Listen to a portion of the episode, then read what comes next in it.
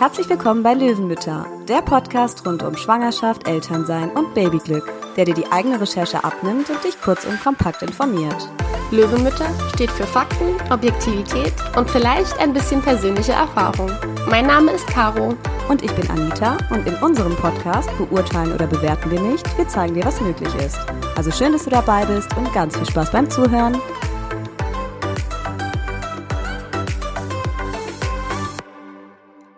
Anita. Hallo Caro.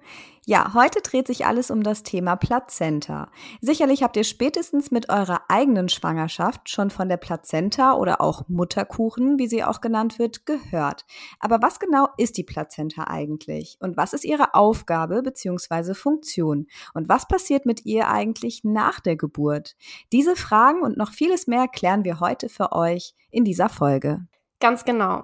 Aber bevor es losgeht, an dieser Stelle noch ein Disclaimer. Die hier von uns aufgeführten Informationen ersetzen natürlich auf keinen Fall eine medizinische Betreuung durch entsprechendes Fachpersonal. Für eine professionelle Beratung und Behandlung solltet ihr natürlich in jedem Fall euren Arzt oder eure Ärztin konsultieren. Genau, ganz wichtig nochmal an der Stelle die Info. So, dann geht's jetzt los.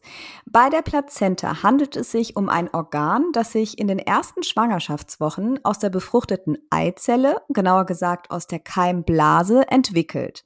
Wenn diese Keimblase sich in der Gebärmutter einnistet, beginnt die Plazenta sehr schnell zu wachsen. An der Außenseite entstehen verzweigte Zotten, die in das Gebärmutterschleimhautgewebe eindringen und sich so mit dem Uterus verbinden. Die Plazenta wächst zu einem scheibenförmigen Organ heran, das sich im Laufe der Schwangerschaft zu einem Durchmesser von 15 bis 20 Zentimetern, einer Dicke von 2 bis 4 Zentimetern und einem Gewicht von circa 500 Gramm vergrößert. Die Plazenta entwickelt sich also aus embryonalem und mütterlichen Zellen. Über die Nabelschnur ist sie dann mit dem Kind verbunden. Genau, und die Nabelschnur, die ist sozusagen die Versorgungsleitung, über die Nährstoffe, Sauerstoff und Abwehrstoffe von der Mutter zum Kind abgegeben werden. Andersherum werden Abfallprodukte wie zum Beispiel Kohlendioxid oder Harnstoffe, die das Baby noch nicht selbstständig abbauen kann, durch die Nabelschnur abgeleitet und an die Plazenta weitergegeben. Von dort werden sie dann an den mütterlichen Kreislauf geleitet und schließlich aus dem Körper ausgeschieden. Das kindliche Blut und das Blut der Mutter sind über eine hauchdünne Membran der sogenannten Plazentaschranke voneinander getrennt. Diese Membran ermöglicht oder verhindert den Übertritt von im Blut gelösten Substanzen und wirkt dadurch ähnlich wie eine Art Filter. Das schließt Schadstoffe oder beispielsweise auch Viren ein. Allerdings können nicht alle Schadstoffe von der Plazentaschranke gefiltert und so von dem Baby ferngehalten werden. Also ganz wichtig. Mhm. Die Filterfunktion, die kann nämlich nicht unterscheiden zwischen Substanzen, die dem Kind schaden können und solche, die eventuell gut tun. Die Unterscheidung erfolgt nur zwischen großen und kleinen Molekülen. Sprich, die kleinen werden durchgelassen, die großen werden zurückgehalten. Und zu den Stoffen, die die Membran passieren können, Achtung, gehören auch Alkohol, Nikotin und andere Drogen und Medikamente. Mhm. Und diese Stoffe sind schädlich für das Kind. Ja, auf der anderen Seite gelangen aber zum Beispiel auch mütterliche Antikörper, die zur Bekämpfung von Krankheitserregern da sind, über die Plazenta zum Kind und sorgen ebenso für den Nestschutz, der das Baby in den ersten Lebensmonaten nach der Geburt vor einigen Infektionen und Krankheiten schützt. Ja, darüber hinaus produziert die Plazenta auch Proteine und Hormone wie Östrogen und Gestagen sowie das bekannte HCG, das sogenannte Schwangerschaftshormon das eben speziell in der Schwangerschaft von großer Bedeutung ist. Denn es verhindert eine erneut auftretende Regelblutung, wodurch die Gebärmutterschleimhaut abgebaut werden würde. HCG dient also dem Erhalt und alle, die schon mal einen Schwangerschaftstest gemacht haben, wissen auch, es dient auch dem Nachweis einer Schwangerschaft. Denn ein Schwangerschaftstest misst nämlich den HCG-Wert. Die Plazenta ist also während der Schwangerschaft ein ganz wichtiges Organ für Mutter und für Kind. Nach der Geburt eures Babys und äh, häufig auch nachdem die Nabelschnur durchgeschnitten wurde, das passiert ja in Krankenhäusern meistens direkt nach der Geburt, dann löst sich die Plazenta. Und ähm, dabei kommt es zu Nachwehen, während sich die Plazenta eben von der Gebärmutterwand löst. Meistens kriegt man das nicht so mit, weil man da ja das Baby quasi schon geboren hat. Es liegt dann meistens dann auf der Brust direkt bei der Mama und dann kriegt man das gar nicht mehr so mit. Also es pa passiert dann eher so nebenher, dass dann eben diese Nachwehen nochmal auftauchen und dadurch diese Nachgeburt dann noch kommt. Und ganz wichtig dabei, eure Hebamme oder euer Arzt oder eben die Ärztin, die wird dann überprüfen, ob sich die Plazenta auch wirklich komplett gelöst hat. Also diese Plazenta wird quasi auf Vollständigkeit überprüft. Denn wenn Rückstände in der Gebärmutter noch zurückbleiben, dann kann es wirklich zu ganz gefährlichen Komplikationen führen. Sollte das der Fall sein, dann ähm, müssen diese verbliebenen Reste auf jeden Fall operativ entfernt werden. An dieser Stelle vielleicht noch eine kurze Info zur Lotusgeburt. Ich wusste tatsächlich gar nicht, was das ist. Ich also auch nicht. Also es ist aber immer wieder Lotusgeburt mhm. irgendwie aufgetaucht und dann haben wir uns da auch mal reingelesen und haben gedacht, vielleicht interessiert es euch ja auch. Ähm, deswegen hier ein kurzer, kurzer Einschub zum Thema Lotusgeburt. Bei der Lotusgeburt wird die Nabelschnur nicht wie üblicherweise durchtrennt, sobald das Kind entbunden ist. Stattdessen lässt man sie zusammen mit der Plazenta am Kind bis sie quasi einfach von alleine abfällt. Und das kann ja so circa drei bis zehn Tage wohl ungefähr gehen. Und Befürworter dieser Methode, die gehen davon aus, dass dieses natürliche Abfallen, also dass es nicht durchtrennt wird, einfach weniger traumatisch für das Baby ist als ja, dieses Durchschneiden. Zudem soll es eine tiefere Bindung zwischen Mutter und Kind fördern und dem Baby den Eintritt ins Leben erleichtern. Allerdings muss man dazu sagen, wissenschaftlich belegt ist keiner der eben genannten Punkte.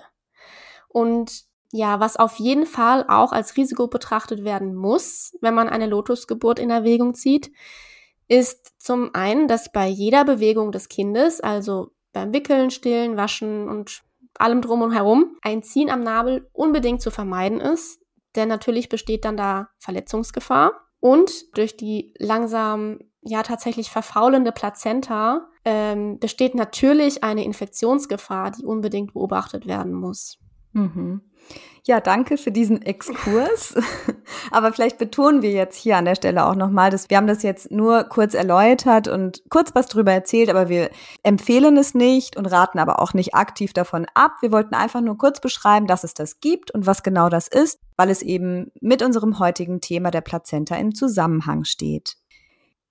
Normalerweise wird ja aber nach der Geburt dann gewöhnlich die Nabelschnur durchtrennt. Die Entscheidung, was danach mit dem Mutterkuchen passiert, liegt dann komplett bei euch. In der Regel wird die Plazenta vom Krankenhaus ja dann entsorgt. Und ich glaube tatsächlich, das passiert in den meisten Fällen. Mhm. Ähm, ich wurde zum Beispiel, oder mein Mann und ich, wir wurden nach der Geburt direkt von der Hebamme gefragt, ob wir uns die Plazenta anschauen möchten. Wir fanden es total interessant und ähm, mhm. haben uns dann wirklich detailliert erklären lassen, was das ist und haben uns die genau angeschaut und fanden es super interessant. Ja, das klingt auch voll interessant. Ne? Also ja? Ich wurde gar nicht gefragt. Ach, schade, okay. Also falls euch das interessiert, dann äh, fragt doch einfach mal, bevor ja. die entsorgt wird, ob ihr euch die mal anschauen könnt. Das ist bestimmt möglich. Ähm, andere wollen das vielleicht gar nicht, das kann ich mir auch gut vorstellen. Ja, ist nicht, nicht für jeden was, genau, sicherlich. absolut. Ihr könnt euch aber auch dazu entscheiden, die Plazenta mit nach Hause zu nehmen. Aber auch das müsst ihr unbedingt oder solltet ihr unbedingt vorher kommunizieren, damit die Hebamme auch darüber Bescheid weiß.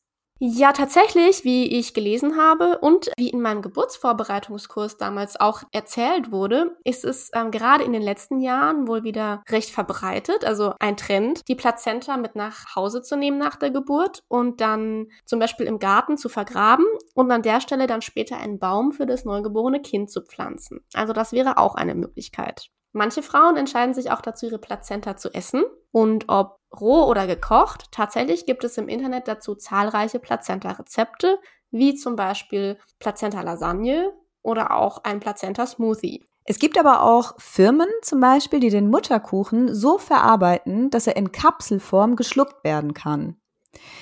Ganz beliebt sind auch homöopathisch aufbereitete sogenannte Plazenta-Globulis. Das hat man bestimmt schon mal gehört. Mhm. Manche Online-Apotheken bieten diesen Service sogar an.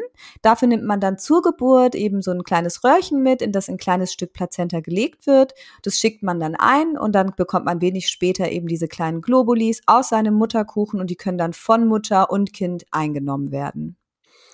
Ja, und ähm, warum entscheiden sich Frauen dazu, ihre Plazenta zu essen. Also es heißt, der Verzehr der Plazenta soll zum Beispiel Depressionen im Wochenbett verhindern, Schmerzen und Blutung nach der Geburt lindern, allgemein die Regeneration der Gebärmutter fördern, die Milchbildung anregen und die Mutter-Kind-Bindung stärken und auch der eigenen Haut gut tun. Wichtig ist uns an der Stelle aber zu betonen, dass nichts von all dem bis dato wirklich wissenschaftlich in einer groß angelegten Studie nachgewiesen werden konnte. Also falls ihr euch dazu entscheidet, sprecht am besten das Ganze nochmal mit eurem Arzt oder eurer Ärztin ab.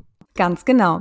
So, wir hoffen, wir konnten euch kurz und kompakt die wichtigsten Infos zum Thema Plazenta geben und euch ein bisschen über die Funktion und die Möglichkeiten, die ihr habt, aufklären. Also, danke fürs Zuhören und bis in zwei Wochen.